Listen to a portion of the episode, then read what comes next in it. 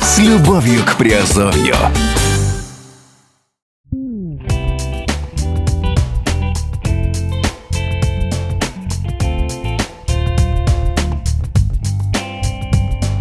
Всем привет, с вами Герман Пермяков.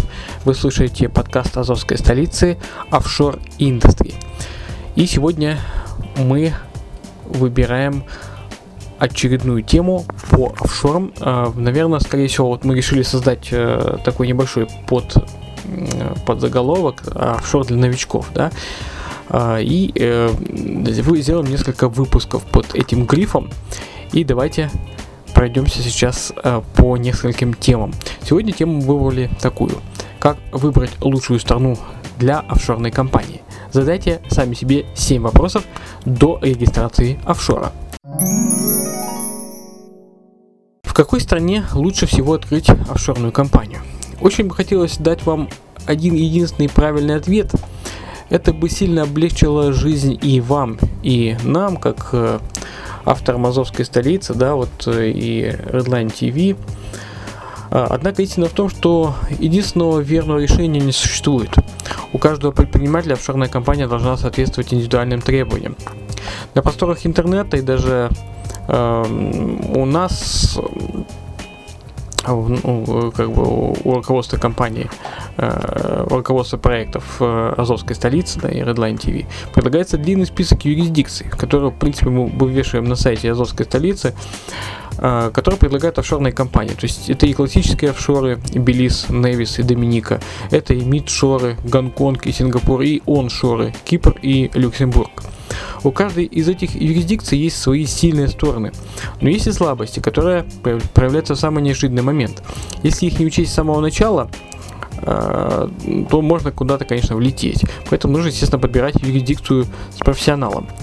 Есть и непредвиденные с точностью до месяца или даже совсем внезапные скандалы. И даже при э, самом тонком выборе есть риск внезапного особого внимания международной общественности, которая может быть не на несколько месяцев или даже лет м, быть прикована к определенной юрисдикции.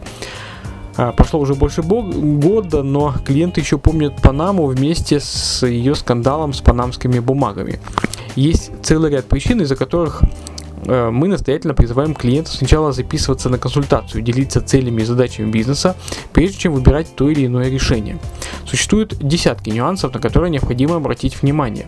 А часть из них мы, конечно, знаем, как специалисты, которые держат руку на пульсе мировых событий офшорной индустрии, новостей корпоративного и налогового законодательства, практики международных банков, новостей по практике обмена налоговой информацией.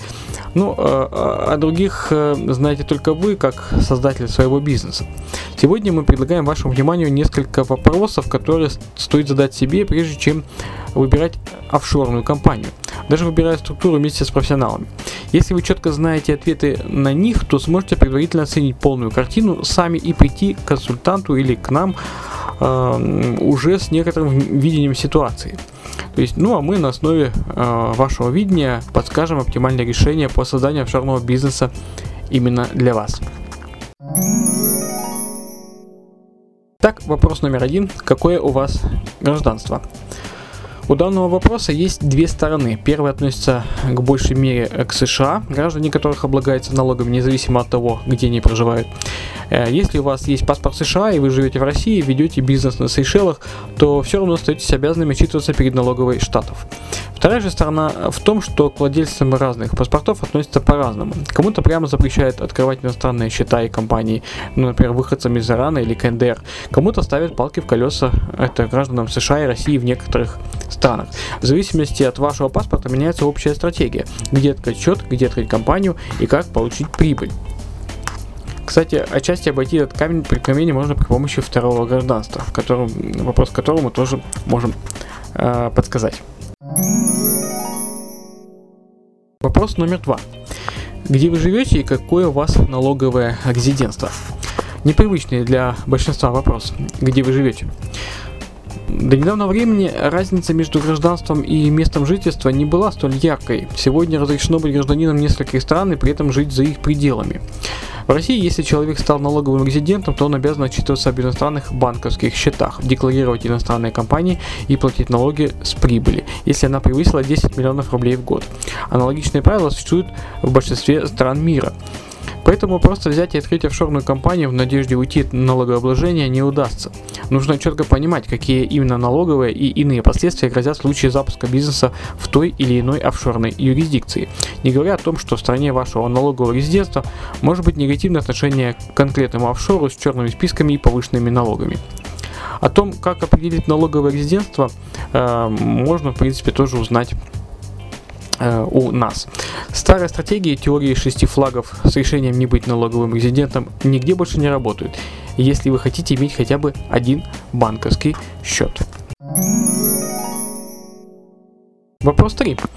Где живут клиенты вашей компании? Этот вопрос в 21 веке не столь однозначно влияет на место регистрации компании, как это было 30 э, или 50 лет назад. Если раньше бизнес следовал за своим клиентом, то сегодня к любому бизнесу возможно дотянуться через интернет. Однако обратить внимание на то, где обитают ваши клиенты, все равно необходимо.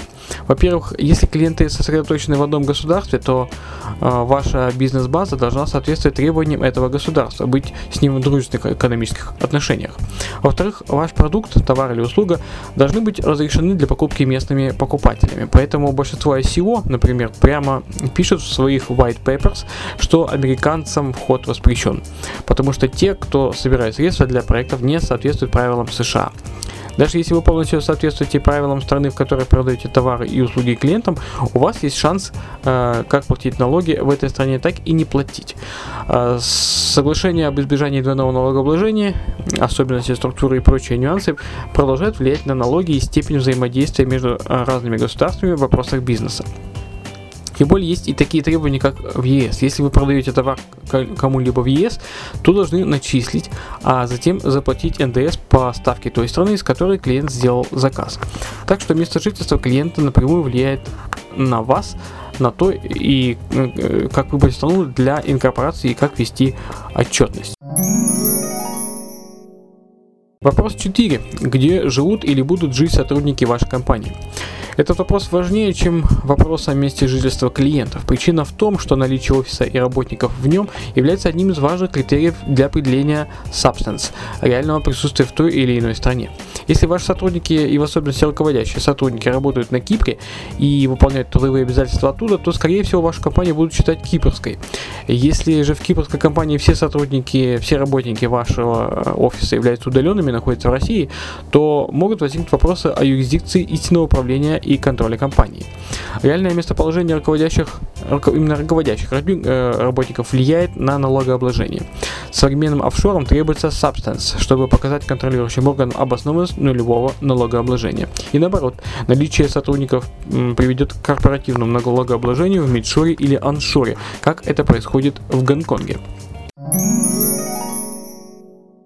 Вопрос номер пять. Как бизнес станет принимать оплату?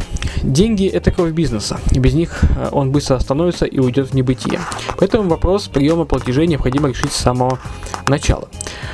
В том случае, если вы принимаете только банковские переводы, то э, переживать при, придется только о банковских комиссиях и сроках перевода.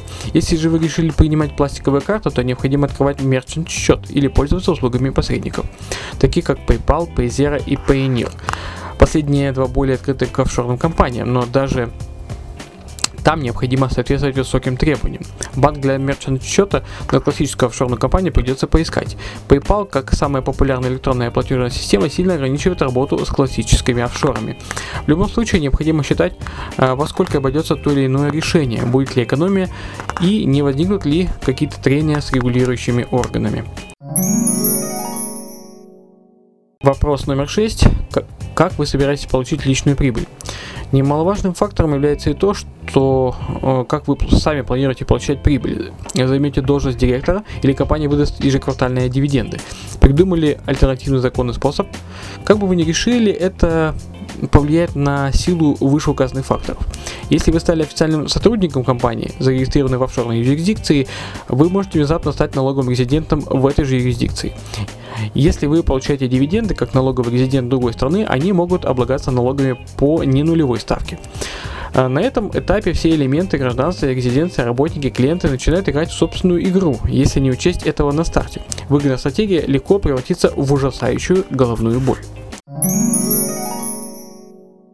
Вопрос номер 7. Что продается? Услуга, физический или цифровой товар? Услуга облагается налогами там, где была оказана. Поэтому консультации выгоднее проводить через интернет из своего офиса на Невисе, чем приезжать в Гонконг. Это реальная причина заплатить местные налоги. Цифровые товары облагаются налогами, как и услуги по месту производства. Однако налоги с продаж могут высчитываться непосредственно по месту покупки, как это делает ЕС. Учитывайте данный момент заранее. Физические товары облагаются налогами и на месте производства, и также при, при транспортировке и при складировании и при продаже. При разумно разработанной логистике часть налогов и затрат можно убрать, особенно если перенести какую-то часть операции в офшор. Если вы ответили на все эти вопросы, значит вы готовы перейти к следующему шагу – консультации по открытию офшорной компании. Понимая ваши задачи, технические нюансы проекта, э, наши консультанты сократят широкий выбор юрисдикций до нескольких позиций. Сделать выбор, конечно, станет проще. Но главное не это, а то, что выбор э, будет соответствовать вашим запросам, а не коммерческим интересам продавцов офшоров, которым э, важно лишь бы продать. Или продать то, что есть, а не то, что нужно именно вам. Поэтому отвечайте на вопросы. Э, если у вас, вам это интересно, пишите нам на Азовскую столицу или на Redline, TV в комментариях или же в контактах, указанными, указанных в шоу-нотах. Все, э, в принципе, это все, что я хотел рассказать сегодня по э, первому циклу подкастов офшор для новичков. Спасибо, что слушали, что с нами. Подписывайтесь. Обещаем, что будет еще интереснее. Пока.